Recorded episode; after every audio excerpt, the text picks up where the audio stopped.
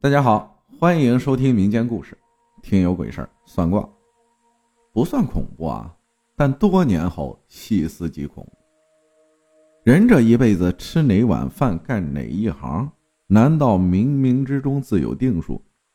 这是人到中年之后回首过往，突然醒悟。原来，今天的所在多年前已被说中，只是那时自己看不透。高考那年，我清楚的记得填完志愿后，还有最后一个志愿没填。那时的我啊，完全没概念要以后干啥专业，心想空着也是空着，随便填一个吧。我清楚的记得自己随手翻到了七十六页。一个沿海城市的名字吸引了我，一共两个专业，看都没看，随手勾了一个，完活在这儿感慨一下，如果当年自己对这两个专业了解的话，我肯定会选择另一个，也肯定会朝着自己这么多年来想更换的那个职业岗位发展。记得填报完志愿后。就开始了等待的日子，可通知书迟迟没来。后来母亲看我等的心急了，也许是为了安慰我，就带我去了村后另一个村子的一个胡姓瞎子那里去算卦。本人对这个算命先生啊无不敬的意思，只是他的名号确实是这个名字。我清楚的记得这个老先生的模样，是个盲人。眼睛闭着，拿着快板听说了我们的来意后，要了我的生辰八字后，掐指算了算，就开始说了。当时说的是顺口溜，一套一套的，但我忘了，只能用大白话说下大意。小伙子，你不要急，肯定能走。你的这个职业呢，是水上专业，将来你绕着地球四年转了三面，回来孝敬父母。当时的我对这些也完全没概念，然后我问他：“那我将来干啥？”他又掐指算了算，维修工。我当时也就这么一听，根本不信。后来录取通知书来了，一看是沿海那个城市的录取通知书，水上专业。但是此时的我还是不大相信他说的话。我们的专业是某某管理。怎么着也是管理人员，怎么能是维修工呢？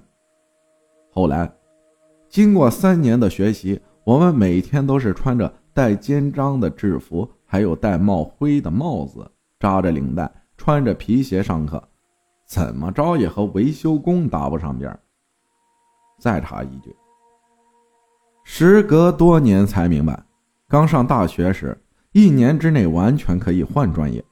也就是说，能换到我心仪的专业，但是种种原因，后来顺利毕业了，踏上工作岗位，我们和那个专业的学生一起实习转正，但我们的职业道路却是截然相反，不同的两个领域和无法跨越的鸿沟。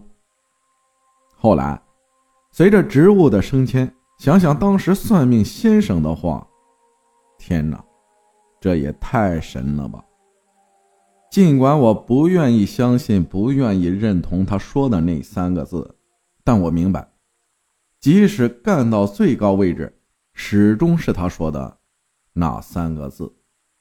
而且当时录取通知书还没来，他怎么能算出我的职业方向、职业性质和职业特点？